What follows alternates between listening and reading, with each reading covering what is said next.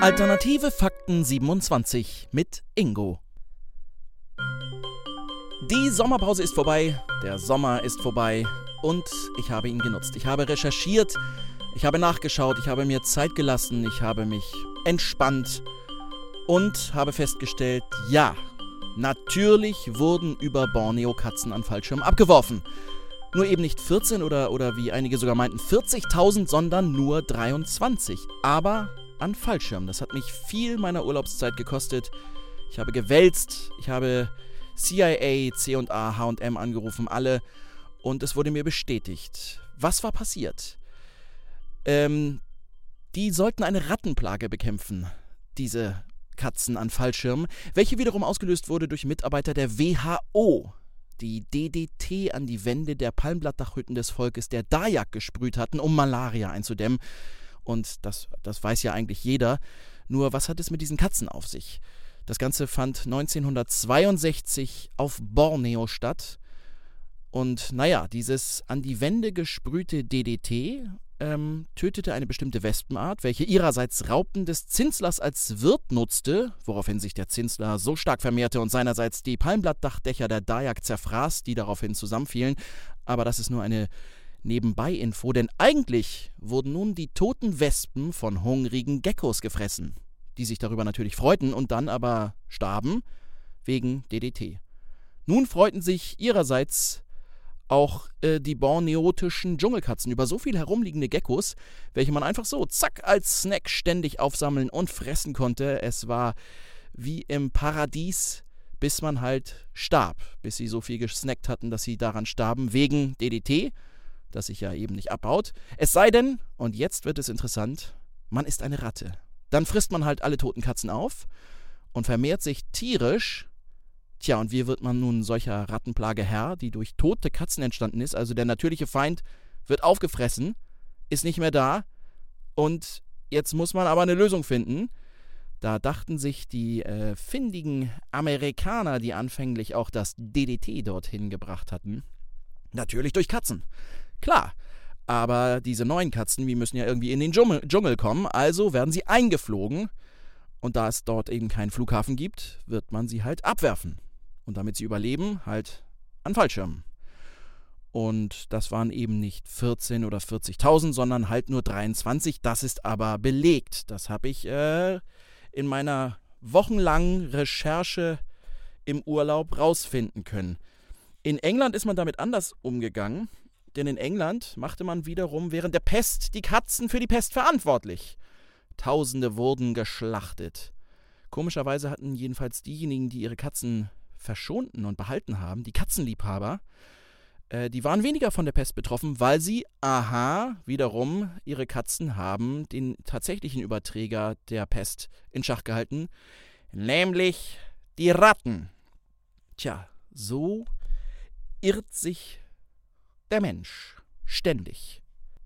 Manchmal allerdings auch nicht. In Kenia haben fleißige Gefängnisinsassen akribisch und mit viel Geduld daran gearbeitet, die Nahrungsknappheit ihres Landes zu verbessern. Naja, Zeit haben sie ja genug und Sonne auch. Und dann haben sie weiter an einer Art geforscht und weiter rumgezüchtet, die schon mal, die sollte schon mal äh, alles retten, aber das hat irgendwie nicht so geklappt. Aber bei den kenianischen Gefängnisinsassen sah das Ganze schon besser aus. Sie haben an der Pomato herumgezüchtet. Das ist, na, eine Kreuzung aus Kartoffel und Tomate. Also so eine Art Wollmilchsau äh, als Pflanze. Die Wurzeln sind Kartoffeln und die Blätter und alles, alles über der Erde sind Tomaten. Das spart Wasser und Platz. Und außerdem sieht es bestimmt super freaky aus. Wenn man da den, aber ich weiß, da muss man ja den ganzen Tomatenstrauch auch immer töten dann. Also muss man ja rausreißen, damit man an die Kartoffeln auch kommt.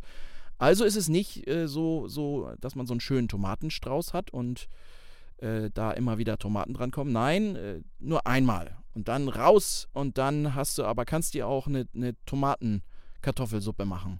Das passt ja irgendwie auch nicht so richtig. Aber egal.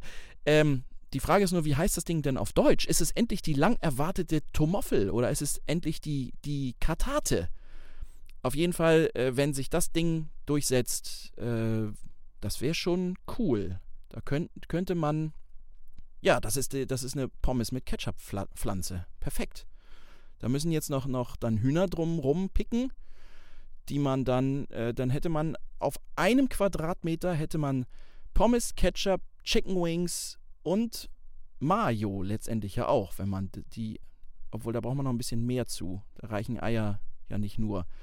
Aber das, das ist, also, dann wird das auch wahrscheinlich ein neues Nationalgericht werden. Parallelen aus der Tierwelt. Austern können ihr Geschlecht je nach Wassertemperatur verändern. In Florida wütete ja der schreckliche Sturm und hat da viel Schrott gemacht. Im Übrigen noch viel mehr vorher in der Karibik kaputt gemacht, aber das hat ja irgendwie keiner interessiert. Denn Amerika wurde ja angegriffen. Ähm, vielleicht ist es jetzt für einige in Florida, besonders in den Keys, die ja dann doch jetzt drei Wochen oder sowas unbewohnbar sein sollen, wichtig doch an einige Gesetze sich zu erinnern, ähm, dass äh, die jetzt sehr aktuell sein könnten. Nämlich, äh, dass das Pfeifen unter Wasser in Florida verboten ist. Das ist, äh, könnte schwierig werden jetzt. Ähm, könnte allerdings auch schwierig sein, das einzuhalten, also das, äh, das nachzuprüfen, wer jetzt wirklich unter Wasser pfeift und was ist auch ein Pfeifen. Nicht? Wenn jemand jetzt da in, in seinem Hausboot das, das da absäuft, wenn der jetzt da um, um Hilfe schreit oder so, dass nicht, dass jetzt dann jemand sagt, ja, das klang mir aber eher wie so ein, wie so ein Pfeifen und ähm, den hole ich jetzt mal raus, damit er dann da seine Strafe auch bezahlen kann.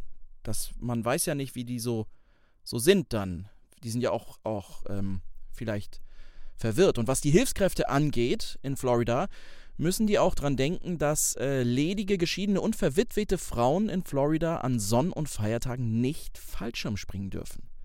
Nicht, dass da irgendwie eine Rettungsaktion abgebrochen wird, weil da der äh, Gouverneur sagt, stopp, Moment, da sind doch Frauen bei und heute ist Sonntag. Die, äh, das, das geht aber nicht. Da müsst ihr aber ähm, da müsst ihr aber jetzt erstmal äh, oben bleiben. Das, äh, so funktioniert das nicht. Und wenn ähm, jetzt, ich weiß nicht, ob es da, da gibt es bestimmt Zoos oder so, wenn die geräumt werden müssen, dann ähm, müssen die auch dran denken, äh, für die Elefanten in Florida müssen gleich viele Münzen in eine Parkuhr gesteckt werden wie für Autos. Nicht, dass das ähm, da nicht gemacht wird und dann muss zwischendurch noch ein Elefant abgeschleppt werden, weil der halt einfach keine Münze in die, in die, nicht genügend Münzen in der Parkuhr sind. Da kommen also noch, noch viel mehr Probleme ähm, auf Florida zu, als sie vielleicht denken. Und ähm, was für Amerika allgemein, äh, vielleicht auch ähm, was die Bedrohung in Nordkorea angeht, vielleicht haben sie ihm auch zu viel Zeit gelassen, dem Kim Jong-un. Ich weiß nicht, wie lange der jetzt exakt an der Macht ist, aber auf jeden Fall, äh, wenn man sechs Jahre und neun Monate furzt, hat man genügend Gas für eine Atombombe. Und ich weiß nicht, wie es mit einer Wasserstoffbombe aussieht, ob man da noch ein, zwei Jahre Furzen dranhängen muss. Aber ähm, den darf man da nicht so lange alleine furzen lassen. Dann ist, ähm, zack, zack, ist dann eine Atombombe fertig. In Sanskrit bedeutet das Wort Krieg, ich weiß gar nicht, äh, wie ich drauf komme, äh, bedeutet das äh, so viel wie mehr Wunsch nach mehr Kühen. Wunsch nach mehr Kühen ist der Krieg. Vielleicht sollten wir das alle mal überlegen. All diese Konflikte, die, die stattfinden, mal diesen, diesen Satz zugrunde legen. Vielleicht ist da was dran. Buzz Aldrin war übrigens der erste Mensch, der auf dem Mond Stuhlgang hatte. Und William Howard Taft war der einzige US-Präsident, der in seiner Badewanne im Weißen Haus stecken geblieben ist. Tja, vielleicht gab es da auch einen Zusammenhang und die beiden haben irgendwie coole Männermagazine gelesen. Dabei, also wenn ich Buzz Aldrin wäre, hätte ich das ja irgendwie das The Newest Space Space Invaders hätte ich als Comic gelesen, da oben. Ist bestimmt witzig. Naja, jedenfalls, äh, entweder haben sie Männermagazine gelesen und äh, oder sich heiße Kalender angeguckt. Und auf dieses heiße Kalender angucken müssen wahrscheinlich im nächsten Jahr ein paar unserer Freunde vielleicht auch verzichten, denn Anfang August ist etwas Schreckliches passiert. In der Nähe des sachsen-anhaltischen Irksleben ist zu dieser Zeit des Nachts aus noch völlig ungeklärten Umständen ein LKW in Flammen aufgegangen. Der Fahrer konnte sich natürlich Gott sei Dank rechtzeitig vor den Flammen retten, doch die Fracht verbrannte komplett. Und ich würde sagen, das wird doch einige schon in Schwierigkeiten bringen, denn es handelte sich um Tausende und ich bin mir sicher zum Teil bestimmt vorbestellte Kalender, spezielle Kunstkalender, Karpfenkalender. Das heißt Kalender mit Bildern von Karpfen, und diese werden allerdings in zärtlicher, anmutender und teils auch schon sehr erotisch zu nennender Pose von heißen Ladies gehalten.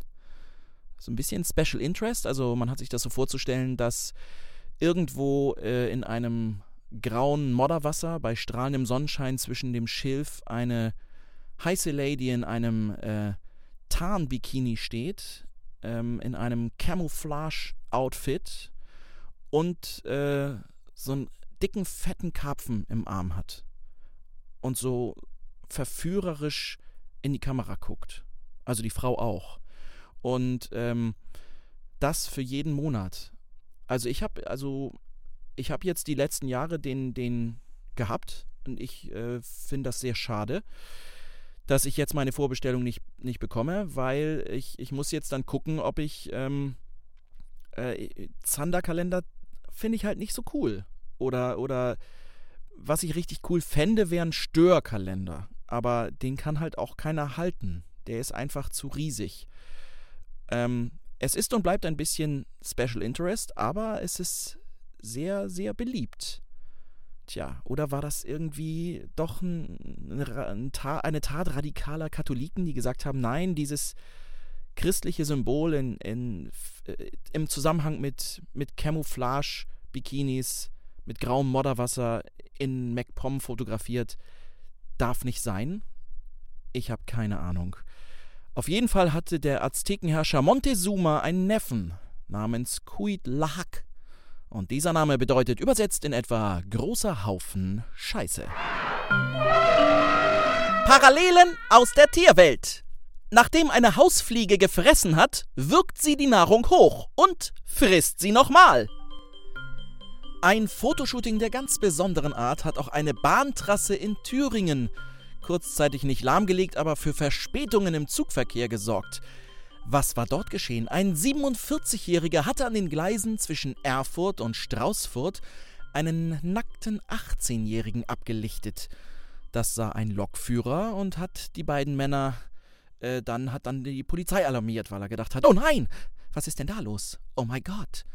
Ähm, ist, das für einen, ist das für einen Kalender vielleicht? Ich weiß es nicht. Die, beiden, die Beamten griffen die beiden Männer jedenfalls auf und verwiesen sie der Gleise. Und nun wird ermittelt, gegen sie, weil sie den Betriebsablauf der Bahn gestört haben. Man sollte nicht nackt an Bahngleisen ungefragt fotografieren, einfach so. Ähm, nähere Angaben zum Hintergrund dieser Fotoaktion ähm, hat die Polizei nicht mitgeteilt. Ich glaube, es ging um nackt fotografiert werden.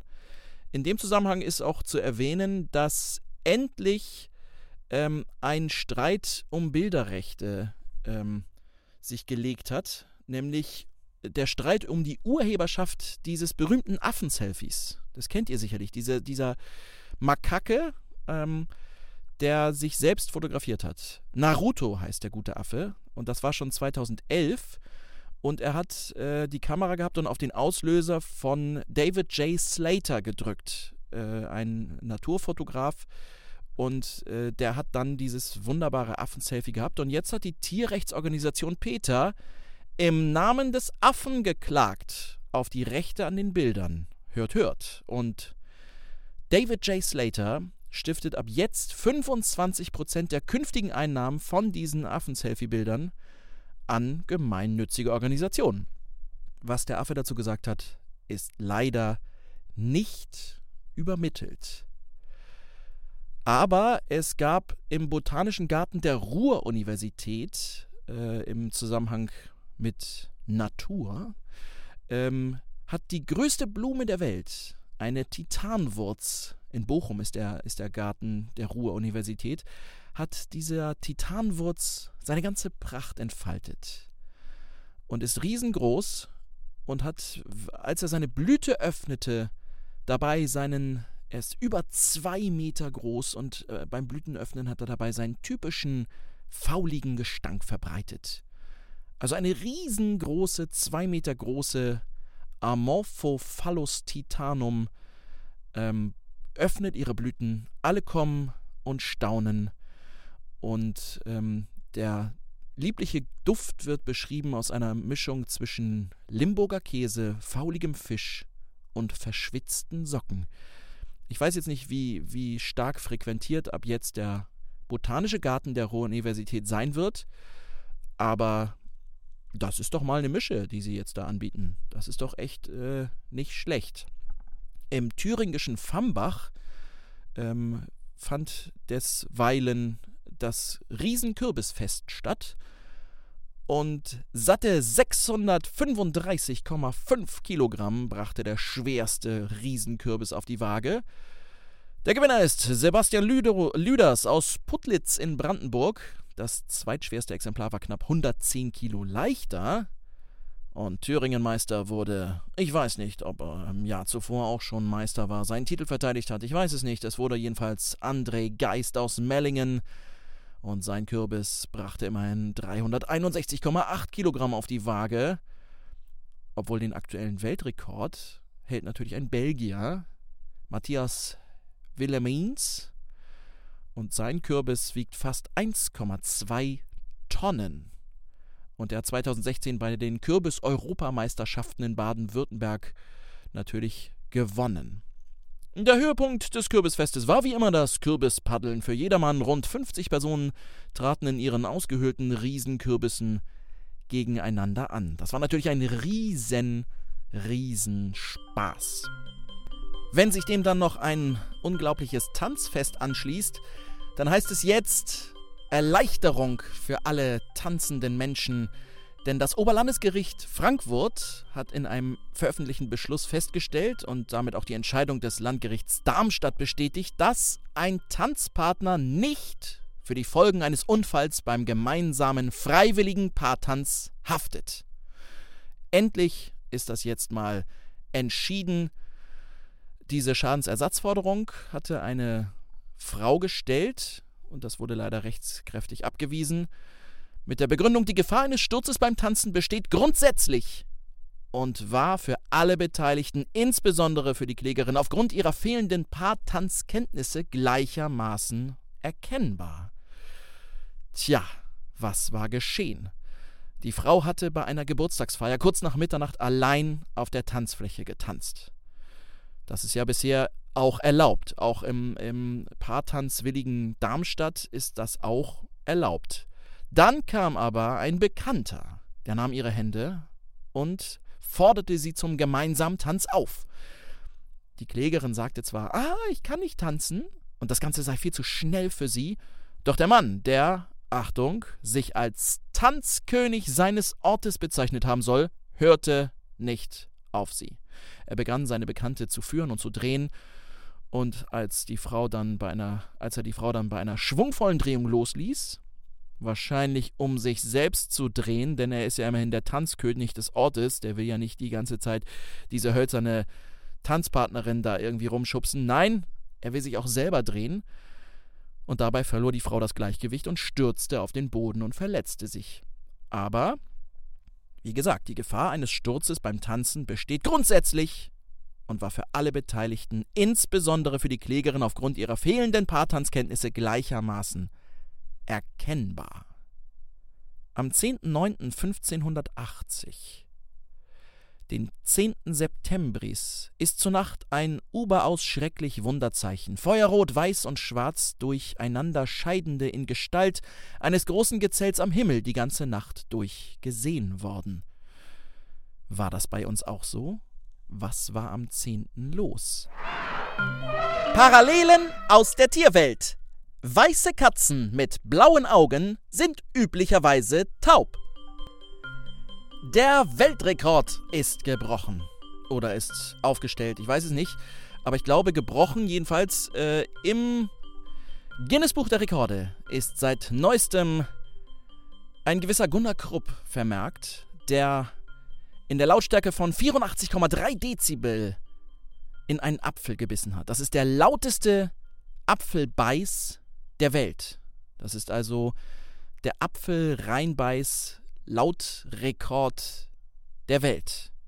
Ich finde das unfassbar beeindruckend und ähm, ich bin jetzt heiß darauf, mal zu testen, wie laut, äh, ob man sowas gibt, so eine App eigentlich, so eine, so eine Lautstärke-App. Womit ist das gemessen worden? Waren da Leute vom Guinness-Buch in den schwarzen Anzügen, die sich daneben gestellt haben und mit so einem Hörrohr gehört haben? Ich muss das mal recherchieren. Jedenfalls ganz frisch. Herzlichen Glückwunsch von meiner Seite aus. Der Weltrekord im am lautesten in einen Apfel beißen geht nach Hamburg an Gunnar Krupp. Ich freue mich. Wie wild. In diesem Zusammenhang sei vielleicht auch erwähnt, dass Elina Dessain, 20 Jahre jung, vor einigen Tagen zur geilsten Studentin Großbritanniens gekürt wurde. Sie gab an, pro Woche mit zwei bis drei Männern Sex zu haben. Hm, das steht, glaube ich, nicht im Guinness-Buch, aber ähm, es stehen viele Achtung, Wortwitz, Guinness dann bei ihr im Buch. Haha! Wer sich sexuell zu Bäumen hingezogen fühlt, ist Dendrophil. Vielleicht ja mal eine interessante Sache für Elina oder Elina Dessain. Wenn sie alle anderen Studis abgegriffen hat, kann sie ja in den Wald ziehen und Dendrophil werden. Apropos Wald und Natur, irgendwas ist da im Wasser, das die Küken wegfrisst oder einsaugt. So Ralf Bayer, der Leiter der städtischen Grünflächenabteilung in Siegburg. Seit etwa zwei Wochen gibt es Augenzeugenberichte vom Trerichsweiher, einem Naturschutzgebiet. Am Anfang habe man das nicht so ernst genommen, aber dann die Kontrollen verstärkt und mittlerweile habe er den Vorgang auch selbst beobachtet. Das geht in Sekundenbruchteilen, sagt er. Also die Stadt rechnet nicht, dass es etwas Exotisches ist, so etwa ein Krokodil oder ein Python. Es könnte sich um einen großen Hecht handeln oder es ist gar ein Wels. Orson Wels. Obwohl den dann jemand ausgesetzt haben müsste. Und die Bevölkerung ist auch erschüttert. Und schon viele besorgte Hundebesitzer haben ihn gefragt, aber der weise Herr Bayer sagt in seiner Voraussicht, er glaubt nicht, dass da ein Schäferhund gefährdet ist. Solltet ihr einen Urlaub nach Australien planen, dann setzt euch doch mal in eine Kneipe und bestellt ein Sidharp Bier. Das ist eigentlich nur eine Maßeinheit für Wassermengen, eine australische Maßeinheit für Wassermengen, aber wer weiß, vielleicht äh, gilt das auch für Bier und dann könnt ihr nicht nur eine Lokalrunde schmeißen, dann könnt ihr auch einfach mal die ganze Stadt einladen, denn es ist eine offizielle Maßeinheit für Wassermengen und entspricht der Wassermenge des Hafenbeckens von Sydney. Ich weiß nicht, wer sich das ausgedacht hat, aber es ist eine offizielle Maßeinheit in Australien. Kann man mal hingehen und sagen, ich hätte gerne einen Sidharp ähm, Schnaps vielleicht. Und dann ähm, wird man auf jeden Fall Dendrophil und der geilste Student und Arbeitgebernehmer der Welt, glaube ich. Parallelen aus der Tierwelt. Goldfische werden manchmal seekrank. Zwei Großereignisse werfen ja ihre riesigen Schatten voraus. Zum einen wäre da die fantastisch laufende WM-Quali ähm, mit 150 Siegen und äh, 250 Toren zu null. Dazu sei gesagt, ähm, die Fokuhila-Frisur heißt auf Italienisch Capelli alla Tedesca. Haare nach deutschem Stil. Und auf Niederländisch heißt das Ganze Duize Matt. Das braucht man, glaube ich, nicht direkt übersetzen. Aber die Ungarn, die Ungarn schießen den Vogel ab und nennen das Ganze schlicht und ergreifend Bundesliga.